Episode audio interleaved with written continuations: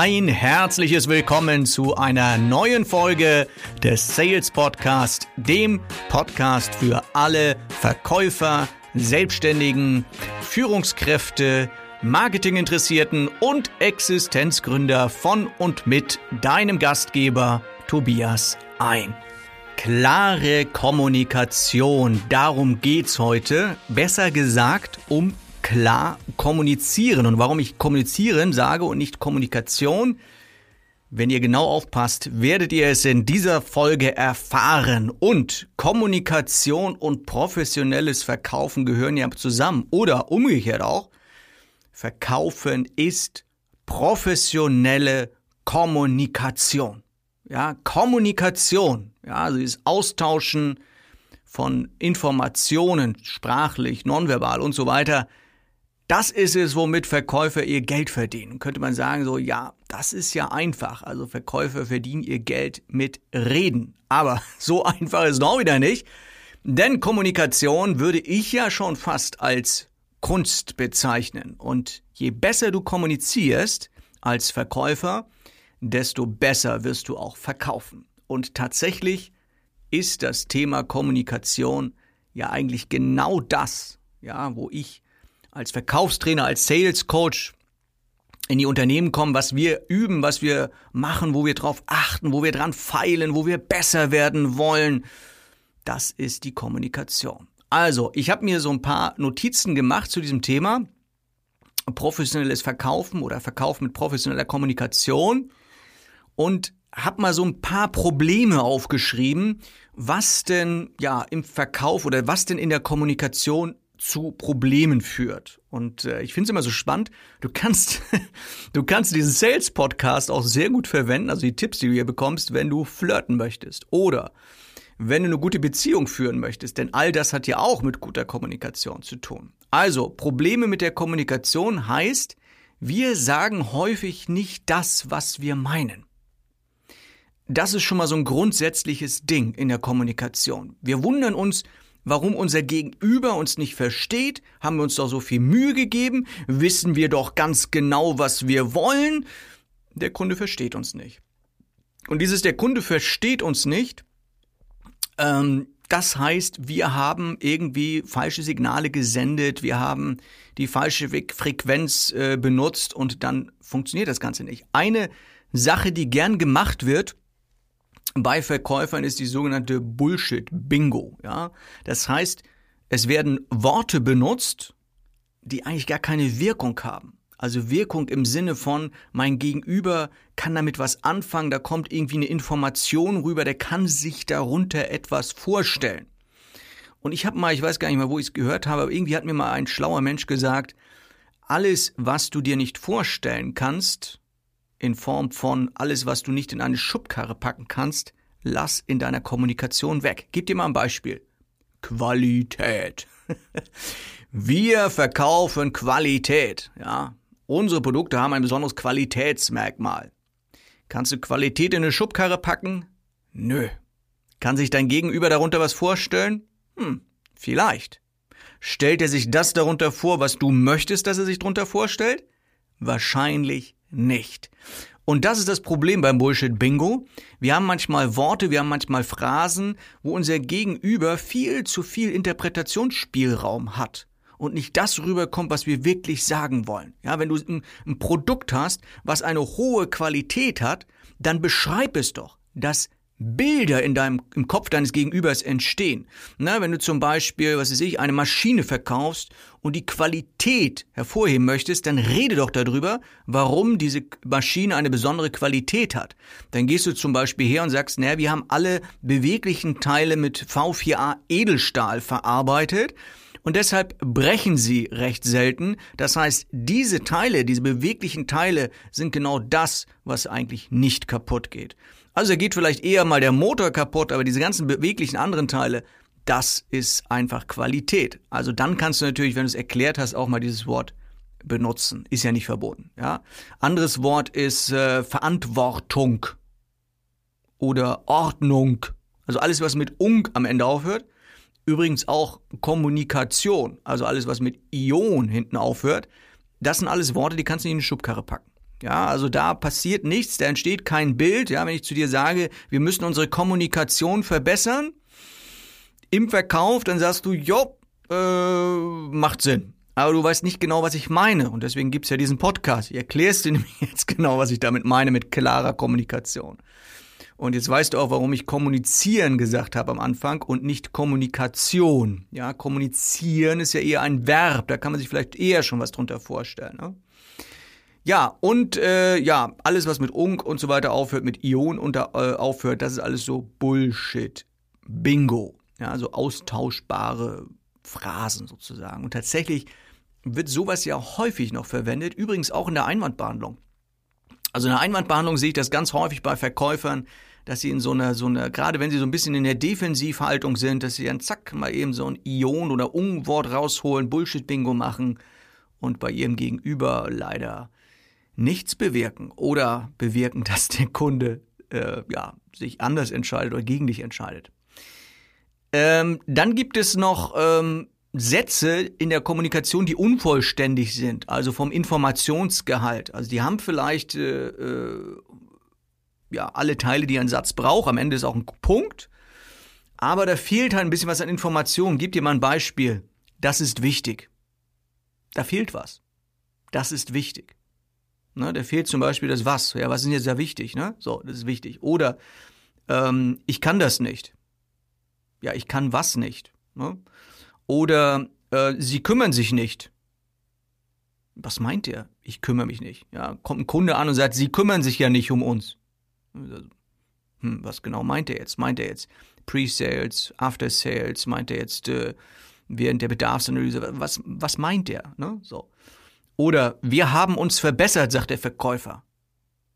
Ja, was genau ist da jetzt verbessert worden? Ja, das sind so unvollständige Sätze und unvollständige Sätze führen halt auch dazu, dass eine unvollständige Information rüberkommt und der Kunde nicht weiß, was du meinst.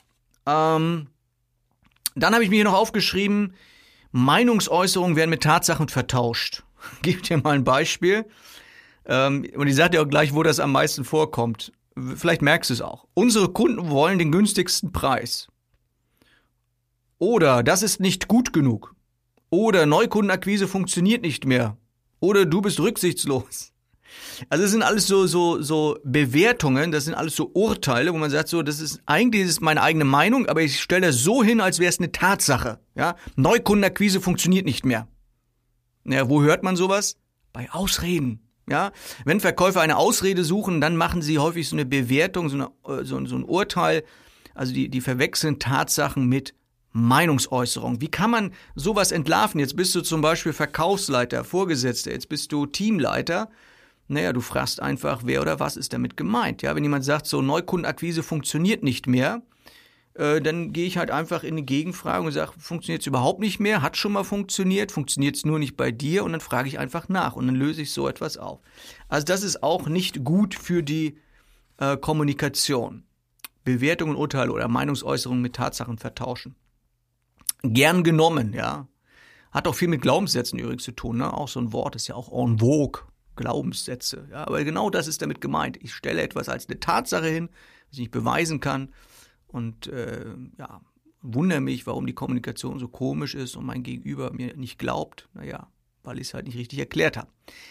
So, jetzt kommen wir zu einer Sache, die ähm, ja auch sehr gerne gemacht werden und äh, auch ein bisschen was mit Glaubenssätzen zu tun haben. Das sind sogenannte Verallgemeinerungen. Ja, ich gebe dir mal ein Beispiel. Keiner möchte das so. Oder der Kunde reagiert immer so. Oder das machen wir so, das haben wir schon immer so gemacht. Oder das klappt doch nie. Oder jeder sollte das tun. Also jeder, alle, keiner, niemand, nie, immer. Das sind alles so Verallgemeinerungen. Und dann denkt man so, es lässt keine Ausnahme zu. Alle machen das so. Und deswegen müssen wir das auch machen, oder wie? Ja. also merkt schon, es ist sehr manipulativ, diese Verallgemeinerung. Und äh, wird gern von Kunden auch äh, benutzt. Ne? Sie sagen, haben wir noch nie so gemacht, wir machen das immer so und so. Ne? Und das ist eine Kommunikation, die halt unvollständig ist und die kannst du natürlich und solltest du als Verkäufer entlarven, indem du da mal so ein bisschen nachfragst. Gibt es zum Beispiel ein Gegenbeispiel? Ne? Du sagst so, ja, aber ich habe Beispiele, wo das geklappt hat. Ne? Bei einem anderen Kunden zum Beispiel. Oder äh, wenn jemand sagt, so, alle machen das so, und dann isolierst du das so ein bisschen und sagst so, ja, wirklich alle? Ne? Also das sind die Möglichkeiten, die du bei einer Verallgemeinerung hast. So, was haben wir noch aufgeschrieben hier? Also es gibt eigentlich eine ganze Menge Sachen, die die Kommunikation stören, aber ich will sie, will heute mal nur so ein paar Sachen, ein paar Auszüge hier aus meinen Notizen euch rüberbringen. Ähm, Ursache und Wirkung, du kennst das vielleicht aus der Physik. Also Physik war für mich schon so eines meiner Lieblingsfächer. Physik war immer ganz cool, weil Physik, das ist ja so, du hast irgendwie ein Gesetz, eine Gesetzmäßigkeit, ein Naturgesetz und kannst davon ausgehen, dass es dann einfach auch so ist. Ja, dass du sagst so, wenn ich, wenn ich irgendwas fallen lasse, fällt es nach unten. Das ist ein bisschen Weltraum oder so, ne? So, das sind so, so ganz normale Sachen. Also Physik fand ich mal ganz spannend, ne? Du sagst so, ja, und wenn du etwas erhitzt, dann wird es halt irgendwann gasförmig oder was auch immer. Also das sind so Gesetzmäßigkeiten, die ich ganz toll finde. Und deswegen mochte ich eigentlich äh, Physik immer ganz gut. Weiß nicht, wie es bei dir ist. Ne? Ja, in der Physik gibt es den Zusammenhang, dass Dinge auf Dinge wirken können. Im zwischenmenschlichen Bereich, da sieht es etwas anders aus.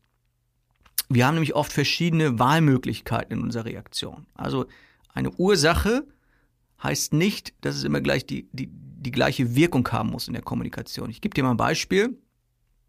Du bringst mich völlig aus der Bahn der Satz, ja? Oder der Kunde hat mich dazu gebracht.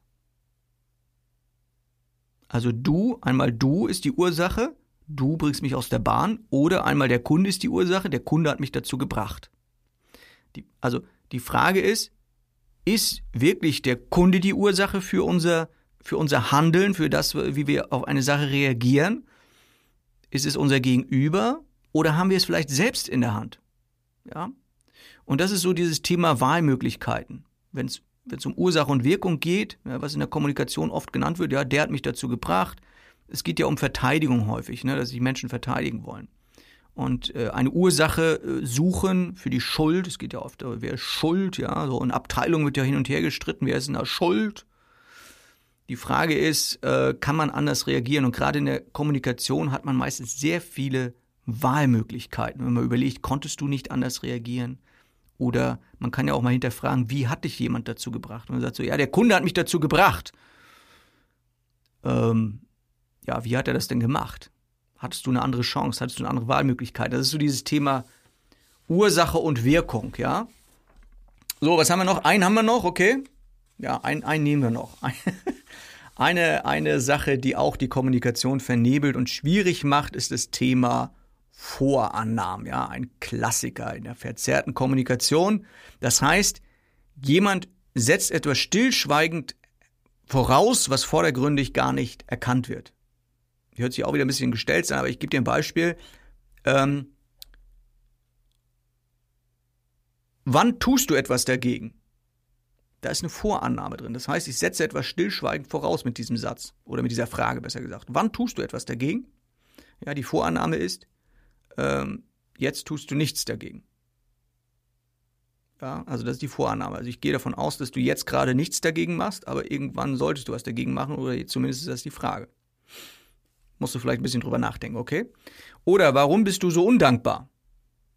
Vorannahme, ich denke, mein Gegenüber ist undankbar. Ne, also es ist auch eine, eine, wie sagt man, diese Vorannahme ist natürlich auch eine, eine Anschuldigung, ja? Oder wann merkst du, dass es nicht geht? Ja, die Vorannahme ist, du merkst es nicht. ja? Oder wann würden Sie gerne den Servicevertrag besprechen? Die Vorannahme, er möchte den Servicevertrag besprechen. Das ist natürlich auch so, so ein Verkäuferding. Ne?